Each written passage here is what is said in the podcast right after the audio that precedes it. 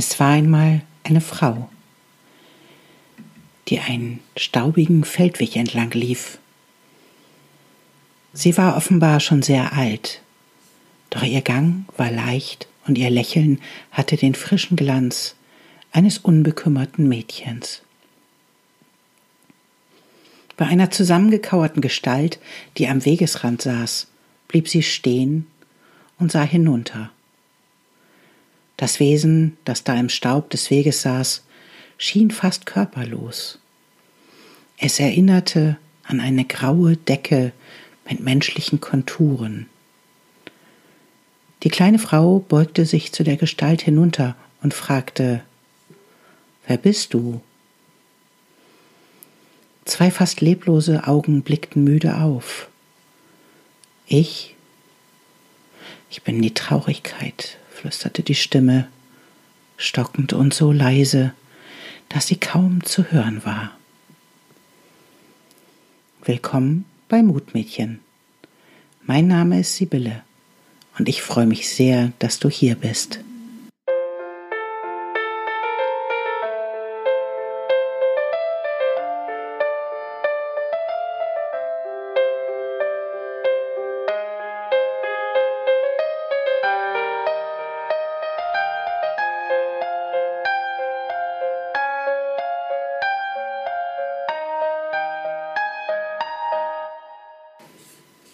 Zurück zur Geschichte.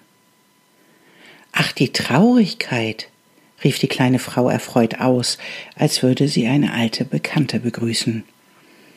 Du kennst mich? fragte die Traurigkeit misstrauisch. Natürlich kenne ich dich. Immer wieder einmal hast du mich ein Stück des Weges begleitet. Ja, aber, argwöhnte die Traurigkeit, warum flüchtest du dann nicht vor mir? Hast du denn keine Angst? Warum sollte ich denn vor dir davonlaufen, meine Liebe? Du weißt doch selbst nur zu gut, dass du jeden Flüchtigen einholst. Aber was ich dich fragen will, warum siehst du so mutlos aus? Ich, ich bin traurig, sagte die graue Gestalt. Die kleine alte Frau setzte sich zu ihr. Traurig bist du also, sagte sie und nickte verständnisvoll mit dem Kopf. Erzähl mir doch, was dich so bedrückt. Die Traurigkeit seufzte tief. Ach, weißt du, begann sie zögernd und auch verwundert darüber, dass sie tatsächlich jemanden hatte, der ihr zuhören wollte. Es ist so, dass mich einfach niemand mag. Es ist nun mal meine Bestimmung, unter die Menschen zu gehen und für eine gewisse Zeit bei ihnen zu verweilen. Aber wenn ich zu ihnen komme, schrecken sie zurück. Sie fürchten sich vor mir und meiden mich wie die Pest. Die Traurigkeit schluckte schwer. Sie haben Sätze erfunden, mit denen sie mich bannen wollen. Sie sagen, Papalapap, das Leben ist heiter. Und ihr falsches Lachen führt zu Magenkrämpfen und Atemnot. Sie sagen, gelobt sei, was hart macht. Und dann bekommen sie Herzschmerzen. Sie sagen, man muss sich nur zusammenreißen. Und dann spüren sie das Reißen in den Schultern und im Rücken. Sie sagen, nur Schwächlinge weinen. Und die aufgestauten Tränen sprengen fast ihre Köpfe. Oder aber sie betäuben sich mit Alkohol und Drogen, damit sie mich nicht fühlen müssen. Oh ja, bestätigte die alte Frau, solche Menschen sind mir auch schon oft begegnet. Die Traurigkeit sank noch ein wenig mehr in sich zusammen. Und dabei will ich den Menschen doch nur helfen. Wenn ich ganz nah bei ihnen bin, können sie sich selbst begegnen. Ich helfe ihnen, ein Nest zu bauen, um ihre Wunden zu pflegen. Wer traurig ist, hat eine besonders dünne Haut. Manches Leid bricht wieder auf wie eine schlecht verheilte Wunde, und es tut sehr weh. Aber nur wer die Trauer zulässt und all die ungeweinten Tränen weint, kann seine Wunden wirklich heilen. Doch die Menschen wollen gar nicht, dass ich ihnen dabei helfe.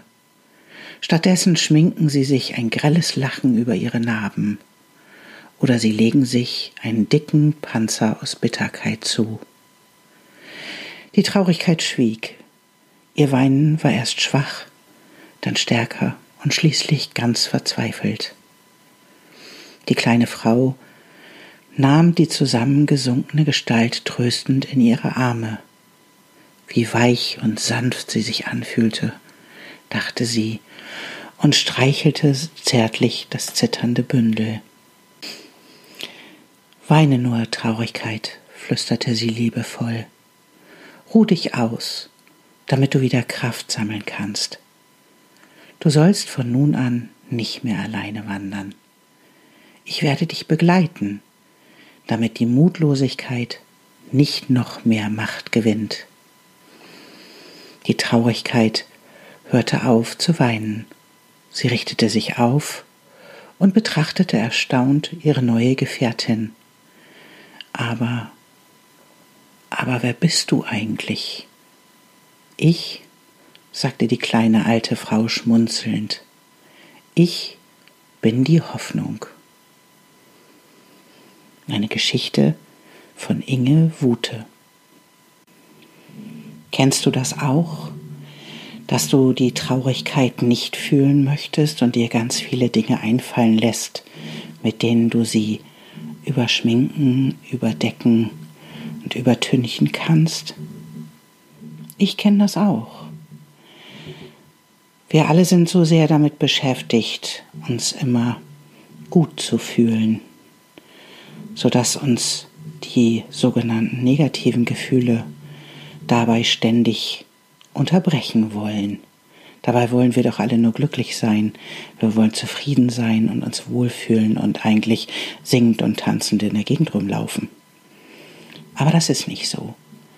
Viele Dinge sind uns in unserem Leben passiert, die uns traurig machen, die einfach so immer wieder dafür gesorgt haben, dass wir uns alleine fühlen, dass wir uns ausgestoßen fühlen, nicht dazugehörig, uns anders fühlen in dieser Welt, irgendwie das Gefühl haben, als würden wir nicht dazugehören.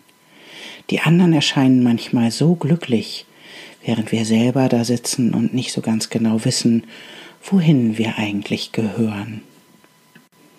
Traust du dich, diese Gefühle zuzulassen? Selbst wenn sie sich in diesem Moment wirklich unangenehm anfühlen. Kannst du es aushalten, einen ganz kleinen Augenblick mit, Blick mit diesen Gefühlen da zu sitzen und eventuell zu weinen oder einfach nur vor dich hinzublicken und diese Gefühle einfach zu fühlen. Wir haben Angst davor, was passiert, wenn wir das zulassen, Oftmals verstecken wir so lange diese negativen Gefühle in uns, dass sie sich zu einem richtigen Berg anhäufen. Ich sage immer, ich habe eine ganze Zeit lang auch meine Trauer und meine Traurigkeit irgendwo im Keller versteckt. Ich hatte eine große Kiste da stehen, da habe ich all diese traurigen Dinge reingetan und ich habe mir verwehrt, diese Gefühle zu fühlen. Und immer wenn mir jemand begegnet ist, der traurig war, dann hat diese Kiste angefangen zu klappern, weil die Gefühle natürlich genauso gefühlt werden wollten.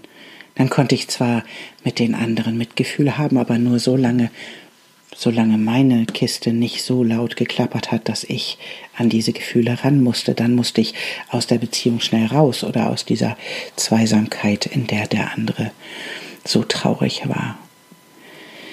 Das ist oftmals so, wenn wir versuchen, negative Gefühle zu vermeiden. Dann sitzen wir da und stopfen das in irgendeine Ecke. Und irgendwann fordert dieses Gefühl, gefühlt zu werden. Und oftmals geschieht das durch irgendwelche Ereignisse, die dann eigentlich diese Kiste zum Überlaufen bringen. Ist kein Platz mehr drin in dieser kleinen Kiste voll mit den alten Gefühlen. Und dann in diesem Moment werden wir nicht mehr gefragt, ob wir diese Gefühle fühlen wollen. Oftmals passiert das durch irgendein Ereignis, was dann dafür sorgt, dass wir einfach überlaufen. Und dann müssen wir diese Gefühle fühlen, ob wir wollen oder nicht. Wir sind aus unserer Umlaufbahn rausgeschmissen und können nur noch da reingehen, weil uns nichts anderes mehr übrig bleibt. Das Lachen ist dann eingefroren und die Schminke sieht irgendwann aus wie eine Fratze. Dann bleibt uns nichts anderes übrig, als die Traurigkeit oder die Trauer einfach zu fühlen. Jetzt im Moment haben wir eine besondere Zeit. Viele von uns sitzen zu Hause und sind mit sich selbst konfrontiert, mit ihren eigenen Gefühlen. Plötzlich ist das Tun gar nicht mehr so sehr im Vordergrund, weil es gibt nichts zu tun. Plötzlich ist das Sein das Problem, das mit sich selber Sein. Wir sind oft so sehr mit Machen, Machen, Machen beschäftigt, dass wir völlig vergessen, dass wir auch einfach mal sein müssen. Hätte ich mir etwas für die Welt wünschen dürfen und für die Menschen darin, so hätte ich mir gewünscht, dass die Welt einen Augenblick stillsteht, dass sie innehält und atmet, dass die Menschen neue Wege überlegen können, Wege, die die Natur mit einbeziehen, Wege, die die Tiere in ihrer Einzigartigkeit schätzen und auch achten, Wege, die uns in ein großes Zusammensein führt, Wege, die dahin führen, dass wir mit allem verbunden sein können, ohne es besitzen zu müssen. Jetzt im Moment haben wir die Freiheit, in diesem Moment einfach innezuhalten. Jeder für sich allein. Zu schauen, was in unserem Leben wirklich wichtig ist. Zu fühlen, was da darauf wartet, gefühlt zu werden. Einfach einen Augenblick sitzen zu bleiben, nichts zu tun, die Gefühle kommen und gehen zu lassen, wie Wolken zu schauen, welchen Beitrag wir jetzt leisten mögen. In diesem Moment sind wir zum ersten Mal nicht zu langsam für diese Welt. Wir sind auch nicht zu schnell für diese Welt. Wir sind nicht zu effektiv oder zu faul, nicht zu arm und nicht zu reich. Wir sind einfach nur da können wir jetzt dem Impuls widerstehen, sofort wieder etwas zu tun, anstatt einfach einen Augenblick innezuhalten und mit uns selber zu sein, mit uns und unseren Gefühlen. Bist du traurig? Bist du ängstlich?